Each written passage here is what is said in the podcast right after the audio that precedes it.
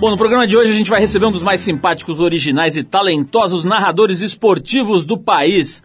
Estamos falando de ninguém menos do que Milton Que Beleza Leite, o Milton que é hoje dono dos bordões mais famosos das narrações esportivas por aqui e que vem contar sobre a trajetória dele no jornalismo esportivo, falar da vida familiar, da filha que está enveredando pela mesma profissão e também falar sobre Olimpíadas, Copa do Mundo, TV Globo, Galvão Bueno e um monte de coisa bem divertida aqui ah, vai falar também, claro, sobre Rogério Ceni. Muita coisa legal aqui com o papo com Milton Leite. Que beleza!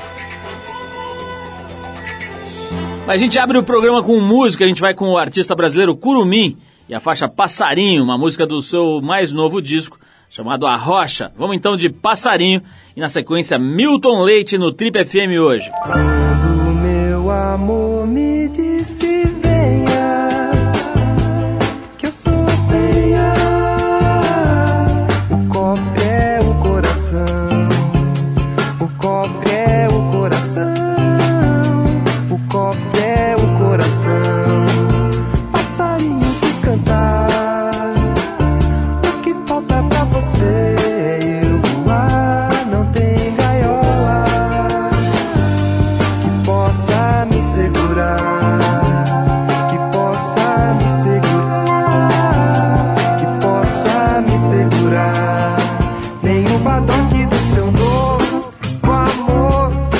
a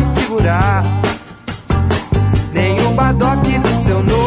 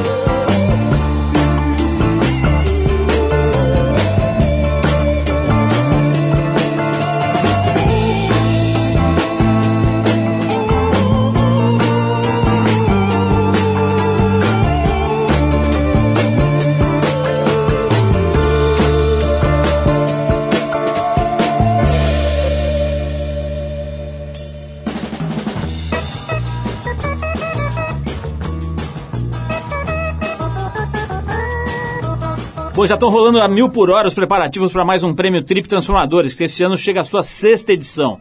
Se você ainda não sabe muito, não conhece o prêmio, o Trip Transformadores é uma homenagem. A gente procura homenagear e principalmente difundir o trabalho de pessoas que dedicam a maior parte das vidas delas para transformar a realidade que é, em que elas estão inseridas, né? para transformar o mundo num lugar que seja um pouco mais justo, um pouco mais equilibrado.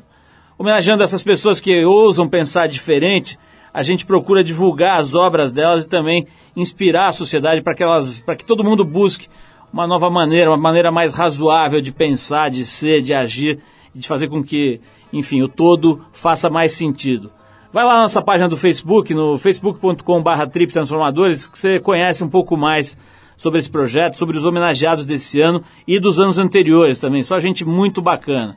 Aproveito para agradecer aqui as empresas que apoiam e que fazem o Trip Transformadores existir, né? As marcas que, obviamente, só estão nesse projeto porque tem princípios alinhados a, a, a toda a ideia, a todo o ideário da iniciativa e também aos homenageados pela iniciativa.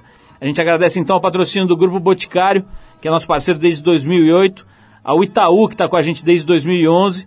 Também quero agradecer muito ao apoio das empresas que dão uma força especial para a gente, a Audi, o Grupo Inc., a Suzano de Papel e Celulose, ao MAP BBDO, H2O e a Gol Linhas Aéreas Inteligentes. Que beleza! Não vai dar hoje pra gente escapar dos bordões. Esse é um dos famosos bordões do nosso convidado de hoje, um dos mais queridos e talentosos narradores esportivos do Brasil. Ele é paulistano, se formou em jornalismo pela PUC de Campinas e começou a carreira em 78 no Jornal de Jundiaí. A sua estreia no rádio aconteceu no ano seguinte, lá na Rádio Difusora Jundiaiense. De lá para cá ele passou pelo caderno de economia do jornal Estado de São Paulo e pela apresentação do programa de variedades Show da Manhã da Rádio Jovem Pan. Passou também pela ESPN Brasil, onde ele ficou por 10 anos, desde a estreia do canal, e por onde cobriu importantíssimos eventos esportivos como a Copa do Mundo de Futebol da França e os Jogos Olímpicos de Sydney e também de Atenas. Paralelo ao trabalho na ESPN, ele foi também diretor de jornalismo da Rádio Eldorado AM. Em 2005, buscando dar uma sacudida na carreira, ele assinou com a Globo e passou a integrar o time do Sport TV, canal pelo qual cobriu as Copas do Mundo de Futebol da Alemanha e da África do Sul e também as Olimpíadas de Pequim e agora as Olimpíadas de Londres. Atualmente, além do trabalho no Sport TV, ele pode ser visto narrando importantes eventos esportivos na própria Globo, como por exemplo a final da Liga dos Campeões da UEFA. Se você se liga em esporte, já percebeu que o papo hoje aqui é com o Milton Rodrigues, que faz Leite, mais conhecido como Milton Leite, figura que vem dando um fôlego novo, aí uma graça nova e novos ares às transmissões esportivas pela televisão. Milton, antes de mais nada, é um prazer te rever te receber aqui no nosso programa. Seja muito bem-vindo aqui. Muito obrigado, Paulo. A alegria é minha, muito obrigado pelo convite. É bom te reencontrar depois de tanto tempo e, e poder falar um pouquinho sobre tudo isso. Milton, esse negócio dos bordões, cara, eu estava te contando, né? alguém, a secretária me chamou ali e falou: olha, o Milton Leite chegou. Eu ouvi já uns cinco, que beleza! em volta de mim. Isso deve te perseguir na padaria, na farmácia, é assim, cara? É assim, é um pouco assim, mas eu acho divertido, né? Porque é sinal que as pessoas acompanham, as pessoas gostam, enfim, as pessoas se divertem, sobretudo, com, com esse tipo de coisa, né? Então, todo mundo que me identifica, me reconhece de alguma forma, a primeira coisa que fala, oh, que beleza ali. Agora, isso, imagino que os primeiros tenham sido completamente espontâneos, mas depois você começou a pensar um pouquinho em frases, em, em pegadinhas para soltar na transmissão? Não, você sabe que os bordões não, né? Os, nunca me preocupei em fazer bordão, em escrever, ficar pensando uma coisa legal e tal. Os primeiros realmente foram meio por acaso, porque todas essas expressões que eu uso, elas já eram de uso, não só meu, mas de amigos meus, né? Tem coisas aí que nem fui eu que inventei. Então, é... o Que Beleza, por exemplo, que é o mais famoso deles, nem é meu, né? É do Vanderlei Nogueira, que é um repórter esportivo com quem eu trabalhei muito tempo lá no rádio. E ele é que usava esse que beleza em tom assim, irônico como eu uso hoje, né? Só que um dia, numa transmissão, se eu não me engano, até foi na Olimpíada de 2000, ainda na ESPN Brasil, aquilo estava tão incorporado ao meu vocabulário, nas minhas brincadeiras com meus amigos e tal, que eu soltei numa transmissão, né? E aí depois você vai ver a repercussão, você percebe que as pessoas gostaram, as pessoas já acharam aquilo interessante, diferente. Então você fala, bom, isso aqui acho que dá para repetir, né? E ele vai ficando. E assim os outros foram surgindo também. Eu nunca criei um bordão especificamente para uma transmissão. Eles surgiram porque eles já existiam ali de alguma forma nas minhas rodas de amigos, de parentes, enfim, foi tudo meio assim. Agora, então, você está com mais ou menos 30 anos de carreira, é isso? 34, 34 né? 34 anos de carreira. Cá, é. Quer dizer, durante boa parte desse tempo, digamos, você sempre foi bastante conhecido, aí, especialmente pela atuação na área de esporte, mas acho que de uns anos para cá, né, você ficou com uma visibilidade muito maior, né, tendo acesso aí à tela da Globo, principalmente, e também o Sport TV, acho que a tua visibilidade cresceu muito, né? Hoje você passa na rua, acho que as pessoas sabem que é você, te reconhecem tudo. Mudou muito assim o teu dia a dia? Isso interfere? É positivo, mais negativo? Como é que é? Ah, você sabe que realmente ah, o fato de eu ter me transferido para o Sport TV e logo depois eu ter tido a chance de fazer muita coisa na Globo e tal, é, a audiência do Sport TV é uma coisa impressionante, cresceu muito nesses últimos tempos, também muito em função do crescimento da economia, que trouxe com ela o crescimento da TV por assinatura, né? São quer dizer, quase 15 milhões de Quase 15 milhões, hoje, né? quer dizer, quando eu comecei lá na ESPN Brasil era um pouco mais de 2 milhões, quer dizer, você vê o, o, como cresceu esse universo, né? Então é claro que é muito mais gente te vendo, muito mais gente conhecendo o seu trabalho e tal. E efetivamente, de uns tempos para cá, até porque o Sport TV, praticamente todos os grandes eventos aqui do futebol nacional, e esses grandes eventos como a Olimpíada, a Copa do Mundo e tal, estão lá na tela do Sport TV, é, é claro que muita gente passou a me conhecer, né? Agora, é, é muito divertido. Eu, eu, me divirto muito com as pessoas me, me identificando, me reconhecendo. Às vezes você está num restaurante ou está indo para o cinema com a, com a minha mulher e tal, e de repente vem um cara lá e vem conversar, às vezes quer tirar uma foto, enfim. É, é, eu acho até meio, muitas vezes meio estranho ainda, né? Não, não me preparei para isso, né? Quando eu fui me, ser jornalista, eu não imaginava que ia chegar nesse ponto.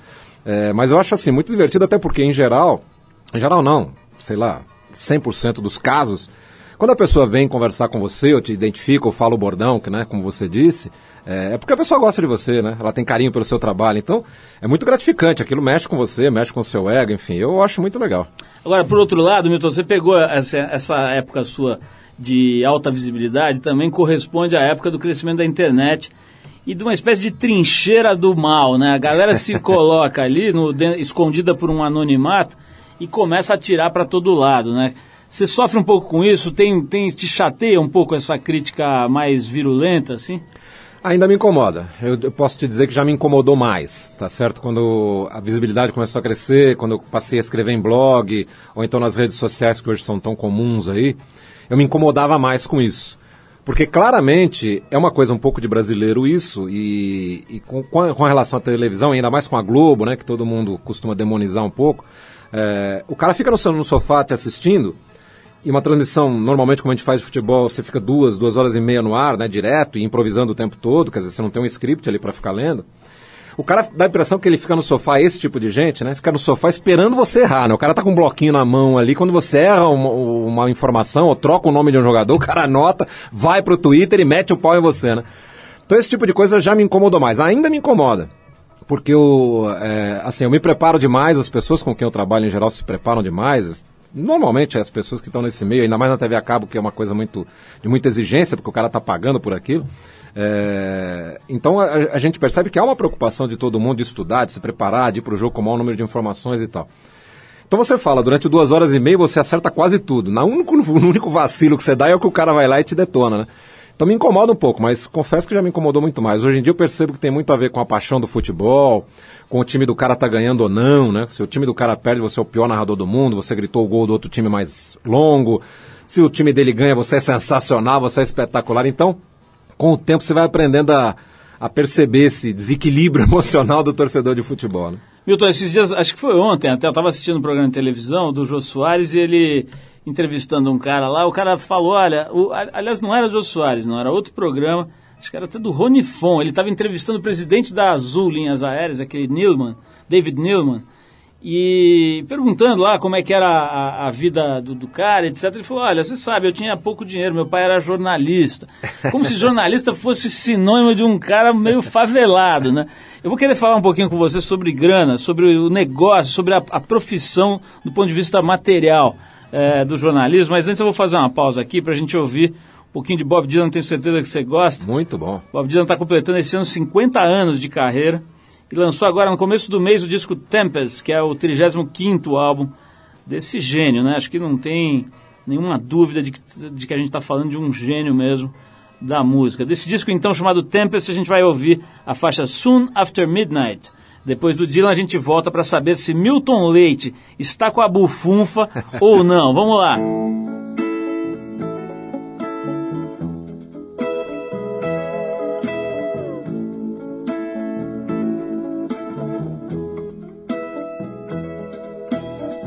I'm searching for phrases to sing your praises.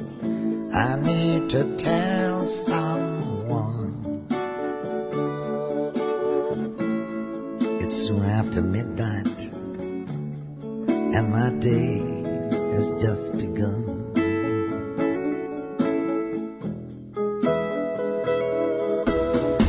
A gal named Honey took my money. She was passing by.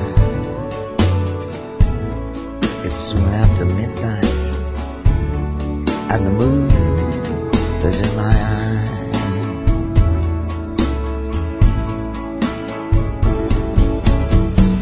My heart is cheerful, it's never fearful. I've been down on the killing floors. I'm in no great hurry, I'm not afraid of your fury. I faced stronger walls than yours. Charlotte's a harlot, dresses in scarlet. Mary dresses in green.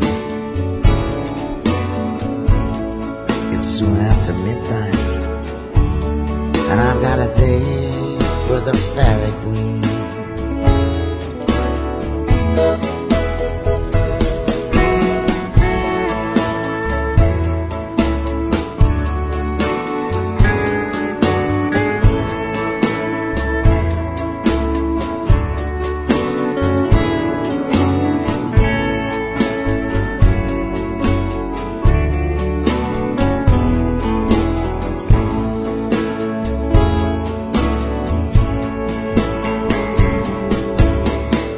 They chirp and they chatter.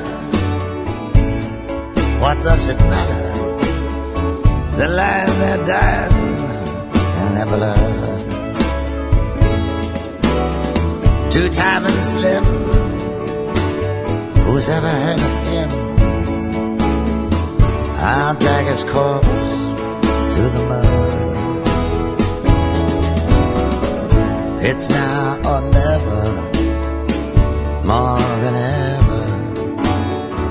When I met you, I didn't think you would do. It's soon after midnight, and I don't want nobody but you.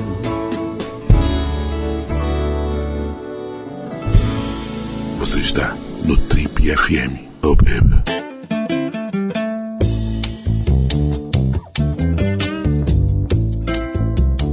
Legal, pessoal, estamos de volta. Esse é o programa de rádio da revista Trip. Hoje entrevistando essa fera da narração esportiva e do jornalismo, o pequeno Milton Leite. Milton, eu não estou vendo aqui na sua biografia, conheci uma parte dela, mas não sabia dessa sua incursão no mundo da economia. Então, antes de falarmos da sua verba, de quanto você está faturando, vamos falar um pouquinho desse teu papel no jornalismo econômico. Como é que foi isso?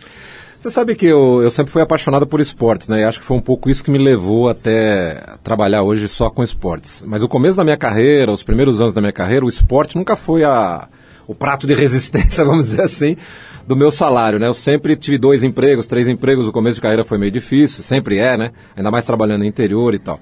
Então, em jornal, eu comecei em jornal porque eu gostava muito de escrever. Eh, eu trabalhei em editoria de cidades, em editoria de, de política no interior, a gente fazia um pouco de tudo e tal. Embora trabalhasse também na rádio como repórter de campo, fui tendo as minhas pequenas participações no esporte. Mas, por exemplo, eu fiz muito programa de rádio de variedades, né? É, o programa da Jovem Pan que você citou no começo, foram quase oito anos, e era sempre programa de variedades, eu não fiz esporte lá, né? O esporte só entra definitivamente na minha vida, como narrador, quando eu estava na Jovem Pan na rádio, mas eu já tinha 15, 17 anos de carreira, estava surgindo naquela época o TV Jovem Pan, o projeto da TV, né? Que a rádio emprestou o nome, e foi lá que eu comecei a narrar esportes em televisão. Depois, quando eu fui para a ESPN no Brasil, é que eu percebi que ali é, era o meu habitat, que ali eu podia ter um progresso maior na minha carreira. E aí a economia, quando eu morava ainda em Jundiaí, trabalhava no jornal e na rádio lá, eu tinha muitos amigos né, que tinham vindo para São Paulo para trabalhar em jornais aqui, sobretudo lá no Estadão, tinha um grupo muito grande lá de Jundiaí. E um deles me deu a dica um dia, né? Eu já tinha manifestado interesse de vir trabalhar em São Paulo, e aí é para progredir na carreira, porque os salários aqui são maiores, enfim, as oportunidades maiores. Aí um deles me liga um dia e falou: Olha, nós temos uma chance aqui, mas é na economia, né? Não tenho nada mais do que economia. Eu falei: ah, Quer saber? Eu vou, né? Porque acho que essa foi uma marca também da, da, da minha carreira, foi assim, eu não ter preconceito com nada, em nenhum assunto, nenhuma editoria. Quando surgiu a chance na economia, que era a possibilidade de eu vir para São Paulo, eu resolvi pegar. E é óbvio que você vai se preparar, você vai ser, começar a ler caderno de economia para aprender. Então, é o que eu costumo dizer, até quando muito estudante me procura, ou, enfim, vou falar com o pessoal de universidade, é um pouco isso, que a minha. Eu acho que hoje eu tenho a, o ponto que eu cheguei da minha carreira, que é um, um ponto legal, enfim, é, se eu tive sucesso na minha carreira, tem um pouco a ver com essa formação que eu tive dentro da própria carreira. Quer dizer, eu não sou um cara que me formei no esporte, fiquei no esporte e só sei falar de esportes. Então eu agradeço muito as oportunidades que eu tive ao longo de todo essa, esse período de carreira, mesmo fora do esporte, mesmo fora da área que eu gostava. Milton, agora nas Olimpíadas você teve a chance de narrar várias outras modalidades, né? Como é que é, cara? Você se sente menos seguro, por exemplo, quando você vai encarar um jogo de vôlei ou outra modalidade até menos popular? Como é que você se prepara para essa, pra essa atividade num, num campo que não é o teu do dia a dia? Você sabe que, na verdade, eu sempre gostei muito de esporte, não sou um cara só ligado em futebol. Eu, na, quando era menino, eu, eu pratiquei judô, eu joguei voleibol, enfim, eu tive uma formação esportiva muito legal. Sempre gostei muito de todas as modalidades, então sempre li muito, sempre acompanhei também as outras modalidades. Então, essas que você citou são até um pouco mais, mais tranquilas. As que eu fiz na Olimpíada agora, eu fiz futebol, eu fiz vôlei, eu fiz basquete, eu fiz atletismo, eu fiz natação. Essas são mais tranquilas porque você já conhece um pouquinho, sabe quem são os personagens e tal me sinto inseguro assim quando você tem que fazer um negócio que é completamente fora, né? Por exemplo, eu na época que eu estava começando lá na TV Jovem Pan, eu transmiti golfe, eu transmiti polo a cavalo, né? Que são coisas que nem a regra você sabe direito. Então nessa hora você tem que procurar alguém que conhece, você tem que é, ler, você tem que estudar, você tem que procurar se informar, né? Então a preparação em geral é essa. Ô, Milton, vamos fazer mais uma pausa aqui para ouvir mais uma música. A gente volta para falar mais com você. Quero saber sobre uma coisa interessante. Um tempo atrás o Marcelo Tassi esteve aqui no programa, não faz muito tempo, acho que um ano, talvez. E ele, ele disse aqui o seguinte, que ele acha que o profissional de televisão precisa inventar uma persona televisiva para se defender daquele monstro que é o tubo ali, né? Você se enfiou naquele tubo ali, se você não tiver uma casca, uma couraça, você se machuca. Quero saber se você concorda, mas antes vamos ouvir aqui a gente recebeu uma dica legal aqui do Cirilo Dias, nosso amigo aqui do, do programa. Ele apre- apresentou pra gente a Sumo, que é uma banda bem interessante do, do que eles qualificam de pós-punk, da Argentina, que teve atividade aí nos anos 80. Então vamos ouvir Sumo. A gente separou a faixa The, Bad, eu não sei como é que se pronuncia isso, Debede talvez, né? Do disco Corpinhos en la Madrugada, de 1983. Vamos aí do, do de, é, como é que é o nome dela? Sumo. E a gente volta já já com o Triple FM hoje conversando com o jornalista Milton Leite. Vamos nessa.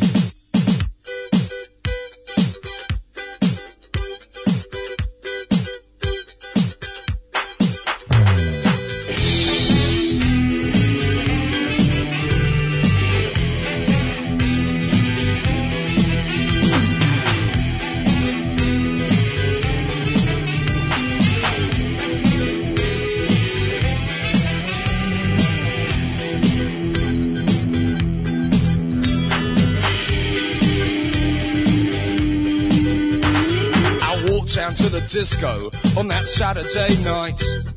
You know, you really look good. You know, I felt alright.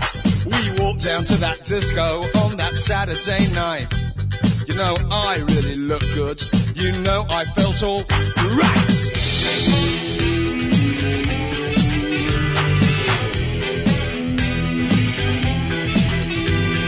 Disco, baby, disco, when you're dying in your bed. Disco, baby, disco, when you're crying in your head. Disco, baby, disco, you don't know rock and roll. Disco, baby, disco's gonna satisfy your soul, yeah.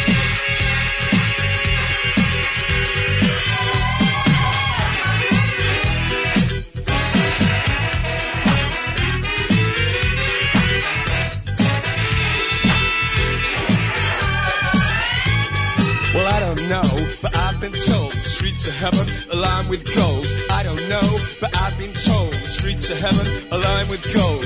What am get much worse if the Russians get up there first? Hey, disco, baby, disco, do it when you're down.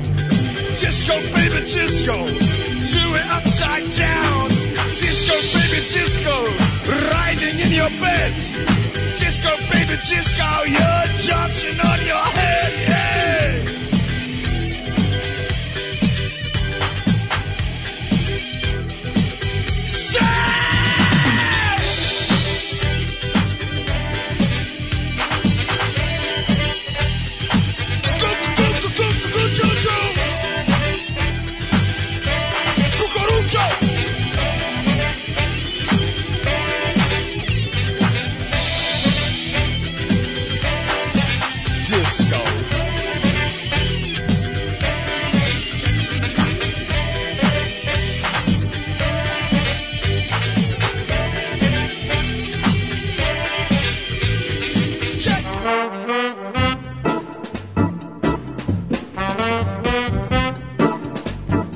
Legal, pessoal, estamos de volta hoje recebendo aqui no nosso estúdio Milton Leite, a fera da transmissão esportiva do jornalismo.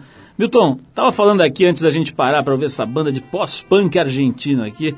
O seguinte, cara, é, segundo o Marcelo Tassi falou pra gente aqui numa entrevista recente, na opinião dele, você tem que desenvolver lá uma, um personagem, uma casca ali para te defender dessa mega exposição que, como ele mesmo diz, aquele tubo infecto produz, né? O que, você acha, cara? Você tem, você sente que na hora ali que acende a luzinha, baixa um outro santo, você vira uma outra pessoa? No teu caso, no jornalismo é diferente? Como é que você avalia isso?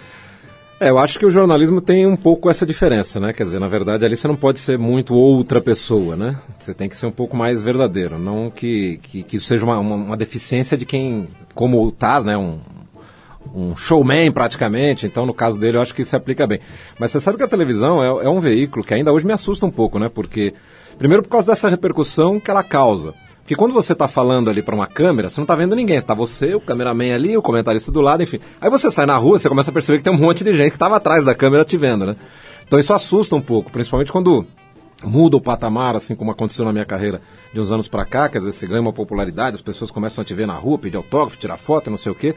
É, então você, é, é meio assustador.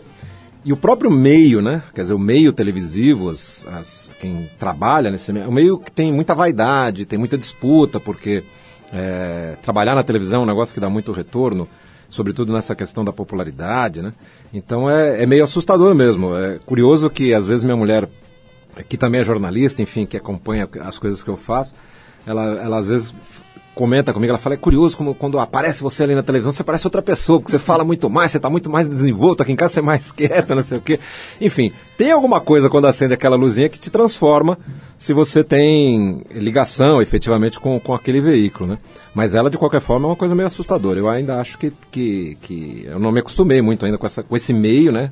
Que tem tanta coisa envolvida ali. Agora, tem também uma outra questão que eu acho legal trazer para a mesa aqui, que é o seguinte, o teu estilo de narrar, cara, é um estilo irônico, né? Assim, você tira um coco de vários jogadores, de técnico, às vezes do juiz, e, e tem às vezes ali uma coisa meio sarcástica e tal. Isso aí te cria problema às vezes, cara? Você sabe que não. Você sabe que essa é uma das coisas que eu acho muito curiosas, né? Porque às vezes o torcedor se irrita mais do que o próprio personagem que eu dei uma brincada com ele ali. Primeiro assim, eu faço isso porque eu sou assim, né? Porque eu sou, esse é meu espírito. Eu não, não, é, como eu te disse, eu não sou um personagem ali, eu não crio nada. É, eu não vou para uma transmissão pensando hoje eu vou brincar com fulano, hoje eu vou sacanear ciclano, nada disso. É, eu sou um pouco assim com, no meu dia a dia. Então acho que as coisas funcionam porque elas saem naturalmente. E é curioso essa coisa de, de, brincar com os jogadores e tal, porque quando eu comecei a fazer, eu falei, pô, o cara não vai gostar, o cara se me encontrar no aeroporto aí vai me pegar, né? Mas você sabe que é o contrário, né? Você sabe que eles se divertem. Eu não tenho muito contato com esse pessoal porque eu não vou a treino, enfim. Quando eu encontro é no aeroporto, é no, no hotel, quando a gente fica no mesmo hotel e tal. E é curioso como às vezes alguém vem e fala, pô, sabe que lá no treino, quando os caras erram chute, os caras falam, que beleza! Os próprios caras, um tira um sarro do outro. E mesmo as, aqueles que, que, que, eu brinco, eu me lembro que no, quando o Ronaldo jogava no Corinthians ainda, teve um jogo aqui no Pacaembu, chovendo, né? O Ronaldo botou uma bola para bater uma falta na intermediária. Daí ele veio correndo para a bola e na hora de bater ele escorregou e caiu sentado na frente da bola, né? E aí eu tirei um sarro dele, gritei um que beleza, não sei o que, ainda brinquei depois, falei, nunca imaginei que eu ia gritar um que beleza pro Ronaldo. E você sabe que depois eu encontrei com o Ronaldo, nessa final de, de, Liga dos Campeões que a gente transmitiu lá no Sport TV, eu fiz as duas semifinais, que foram Barcelona e Real Madrid. E como ele tinha jogado nos dois, a Globo convidou o Ronaldo para ir lá no estúdio fazer o jogo comigo, né? E você sabe que ele foi a primeira coisa quando ele, a gente se encontrou, já tinha visto o Ronaldo outras vezes, mas quando a gente se encontrou aquele dia, ele falou, pô, aquele dia você me sacaneou, que e ele narrou o lance como, como se estivesse acontecendo naquela hora. Então eu percebo que ele, é, os jogadores em geral, os técnicos e tal, eles percebem que o que eu faço ali é uma brincadeira, porque aquilo é um, também é um entretenimento para quem está assistindo. Que eu não tô ali para sacanear ninguém, não tô, na dizer, não tô na maldade, entendeu? É uma brincadeira como se fosse uma pelada com meus amigos e eu tô tirando sarro dos caras, né? Enfim, eu nunca tive nenhum problema, nunca ninguém veio reclamar comigo, aquele dia você tirou um sarro de mim, então, nunca teve isso. Agora me diz uma coisa, cara, é, eu, eu, mencionei aqui o Avalone, né, que ele ficou famoso por várias coisas, desde o do tom de tintura de cabelo até os merchandises maravilhosos que ele faz, né? Ele manda um abraço pro Nicolini, das camisarias Nicolini, que eu uso de vez em quando. ele é um gênio. É, agora, isso está me lembrando de uma coisa que é um pouco mais séria, eu já tratei disso aqui, inclusive com protagonistas do, do assunto, da, dessa polêmica, que é a questão do jornalista que faz merchandising, né? Tem gente que acha que isso é, flertar com o demônio, tem gente que acha que dá para fazer em alguns casos, tem outros que acham que não, não tem jeito. Qual é o seu partido nesse, nessa, nesse departamento? Eu estou muito à vontade para falar disso porque na minha época de rádio eu cheguei a fazer muito merchandising, enfim. Até porque pagava bem na época, eu estava começando a carreira e era um negócio bom de fazer. É, mas depois eu comecei a perceber que na minha posição de jornalista não seria interessante eu fazer. Parei de fazer ainda quando fazia rádio, quando vim para a televisão nunca mais fiz. E hoje em dia até a TV Globo não permite, né? Quer dizer, o jornalista que é vinculado à TV Globo não pode fazer comercial de maneira nenhuma. A minha posição pessoal é a seguinte: eu, como leitor, eu, como espectador, não estou nem falando de jornalista, eu, espectador mesmo, eu não confiaria muito no cara que hoje faz uma propaganda do refrigerante A e amanhã está fazendo a propaganda do refrigerante B, entendeu? Então, acho melhor para a credibilidade do jornalista não fazer. Não estou aqui atirando pedra em quem faz. Eu acho que cada um cuida da sua vida, eu acho que cada um acha, faz o que é melhor para a sua própria credibilidade. Eu, leitor, eu, espectador, eu, ouvinte de rádio, não confiaria muito no jornalista que faz. Só isso. Ô, ô, Milton, tem um bordão aqui que a nossa equipe exige que você traga de volta para suas narrações. Eu confesso que eu não conhecia esse aqui, que é assim, agora eu se consagro. Tem, um, tem uma, uma galera aqui fazendo uma campanha para voltar. Você parou de falar isso? Teve algum pedido, por, por ser uma brincadeira com o idioma e É, tal, teve é. alguma, um pedido para não fazer mais? Como é que é? Você sabe que é, é curioso. Eu tenho até usado de vez em quando, ele não usa, não uso tanto como antigamente, mas eu, eu, eu ressuscitei ele recentemente. Mas o que aconteceu é assim, em determinado momento da minha carreira, quando eu, eu usava muito esse, esse bordão, porque essa é uma situação assim, o cara tá cara a cara com o gol, aí a frase que eu solto é a seguinte, aí ele pensou, e essa frase, agora eu se consagro, é o cara pensando, Tá né? agora eu se consagro, tá entre aspas. Aí um dia, numa emissora, o diretor chegou pra mim e falou: Olha, ontem eu tava ouvindo com meu filho, você tava fazendo a transmissão, aí você falou aquele negócio, agora eu se consagro e não sei o quê. E meu filho olhou pra mim e falou: Pai, não tá errado falar assim. Aí esse diretor virou pra mim e falou: Não estou te proibindo de falar, não, você que tem que decidir. Agora, pensa um pouquinho se você não está criando uma má influência para essa garotada que está aprendendo o português agora, né? Aquilo ficou me martelando e tal. E acho até, eu acabei me reprimindo, acabei meio que abandonando mesmo, agora eu se consagro, né? Mas aí, recentemente, a- muita gente falava comigo, pô, mas aquele era genial, o cara cara a cara com gol e agora eu se consagro. Aí eu comecei a usar de novo, só que agora eu estou fazendo um, faço um adendo, né? Quando eu uso essa expressão, eu faço assim logo depois. O Ministério da Educação adverte. A frase agora eu se consagro tem um grave erro de português, então não repita em casa, não repita na escola. Mas ele já foi ressuscitado. Agora, Milton, aí tá- você não precisa ser um gênio para perceber que está embutido uma, uma sacaneada no, no nível, digamos, de, de educacional né, e cultural da, médio do jogador de futebol do Brasil. Isso mudou um pouco, cara? Os caras estão mais preparados, mas responde depois do, da música. A gente vai tocar mais um sonzinho aqui, depois quero saber se evoluiu ou não o nível médio aí da galera que está no futebol profissional. A gente separou agora a Steelers Will, que é uma banda importante de folk escocês. Hoje nós estamos ecléticos, variado aqui né? Tô Tem pós-punk argentino, agora nós vamos para o folk escocês. E a faixa Stuck in the Middle with You. Essa é bem legal, do álbum de estreia desse Steelers Will, lançado em 72. E que tinha o nome da banda mesmo, Steelers Will. Depois, depois dessa banda, a gente volta com Milton Leite falando se os jogadores de futebol deram uma evoluída ainda estão no tempo do Mobral. Vamos lá.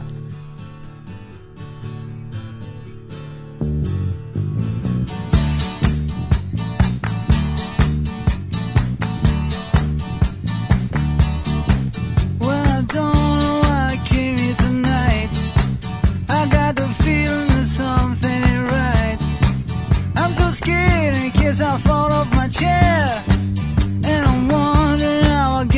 Stairs. Clowns to the left of me, jokers to the right. Here I am, stuck in the middle with you. Yes, I'm stuck in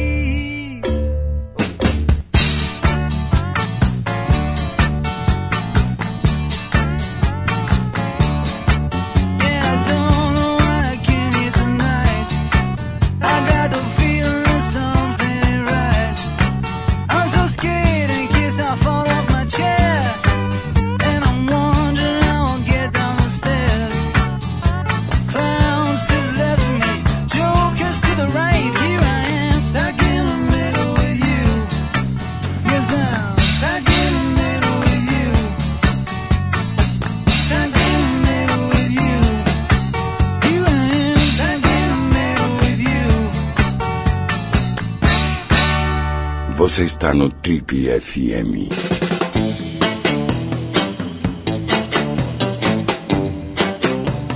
Legal, pessoal. Hoje a gente está conversando aqui no Trip com o Milton Leite. Se você perdeu a primeira parte da entrevista, vai lá no nosso site que tem tudo, trip.com.br. A gente tem lá mais de 12 anos das entrevistas aqui do programa para você baixar e ouvir quando quiser, a hora que quiser, e é de graça. Então vai lá que é legal. E você pode recuperar o começo do nosso papo aqui. Milton, é, sobre esse negócio, cara, do nível geral, né, cara? A gente vê às vezes umas entrevistas e dá um pouco de, sei lá, de uma certa tristeza, né? Porque você vê que o cara é um gênio num, num determinado tipo de expressão, digamos assim, né, de arte, mas não conseguiu desenvolver ali, ter acesso à informação, à cultura, etc. É um cara de poucos recursos, digamos.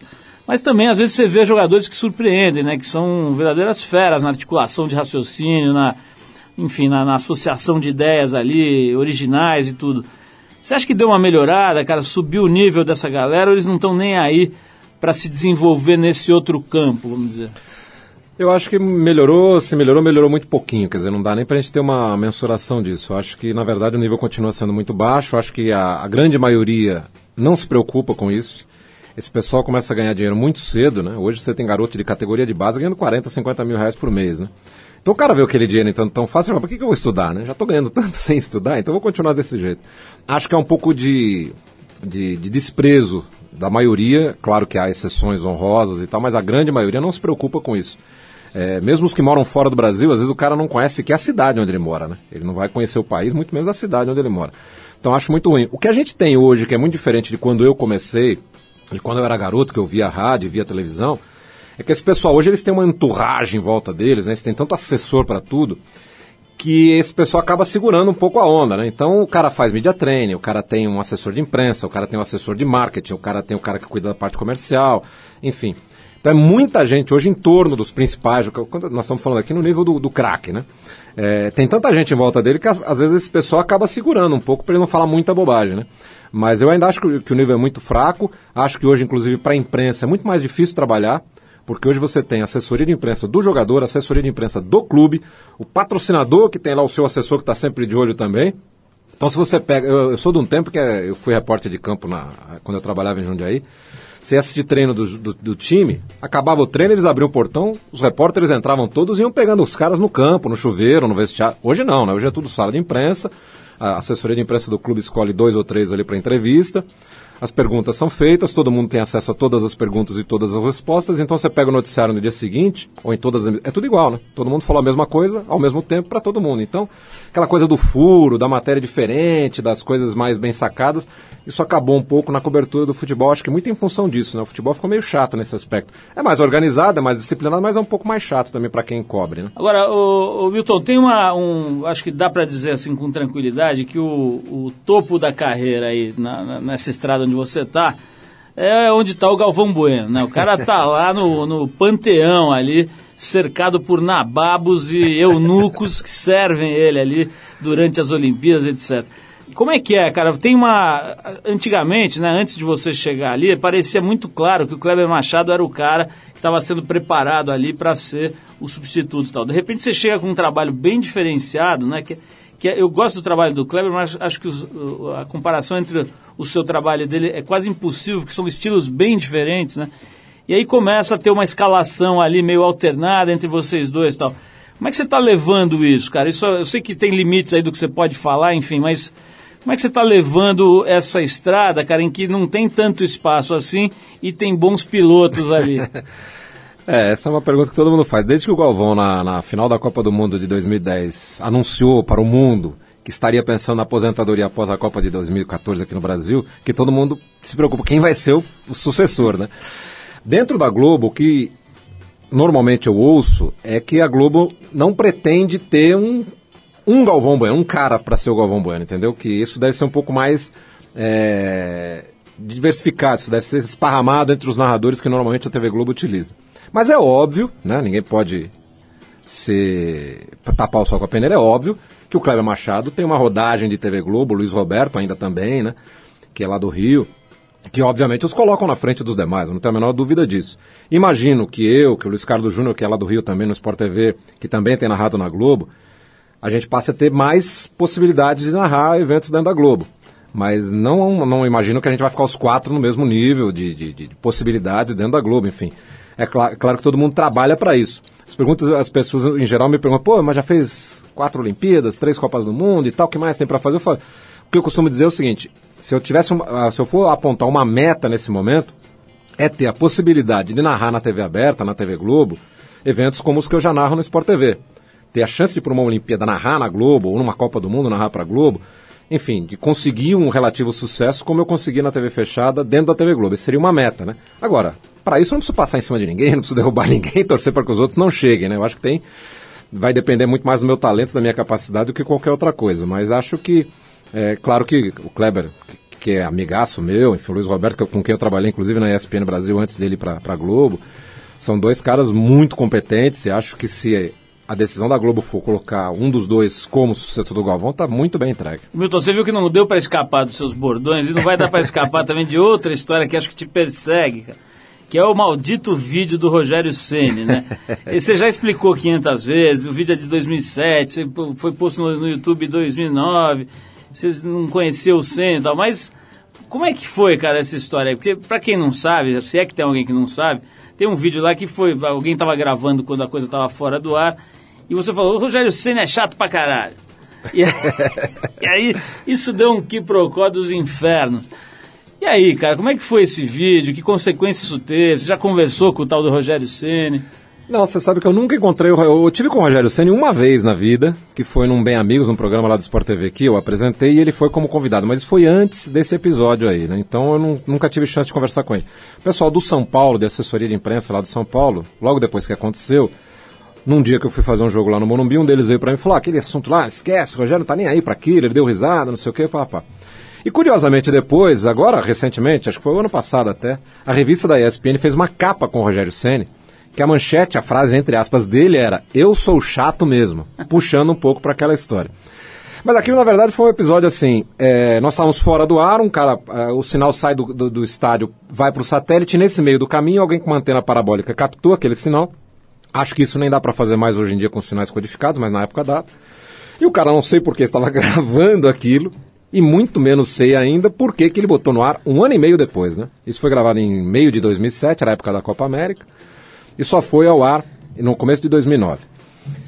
E, assim, não teve repercussão nenhuma. Eh, na verdade, a repercussão muito maior é do São Paulino, né? Porque o São Paulino tem o Rogério Senna como Deus, como mito, essa coisa toda. E quando alguém fala mal do Rogério, nossa, um Deus nos acuda, né?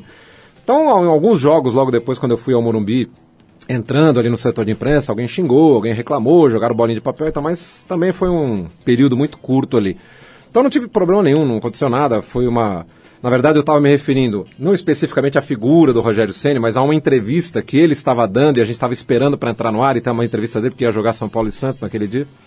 Então ele estava dando essa entrevista e eu estava ali acompanhando e não estava aguentando mais esperar. Uma hora eu soltei o tal do Rogério Senna é chato e não sei o quê. Mas você tá me referindo àquele momento, àquela entrevista, e acharam que eu estava extrapolando. Mas você acha que ele é meio chatolino mesmo ou não? Não, eu acho que ele tem uma coisa assim meio de... meio arrogante, meio pedante, assim, mas... De se achar o mestre, né? É, de se achar o, o rei da cocada preta e tal, mas faz parte, é dele, enfim, não tenho nada com isso, até porque...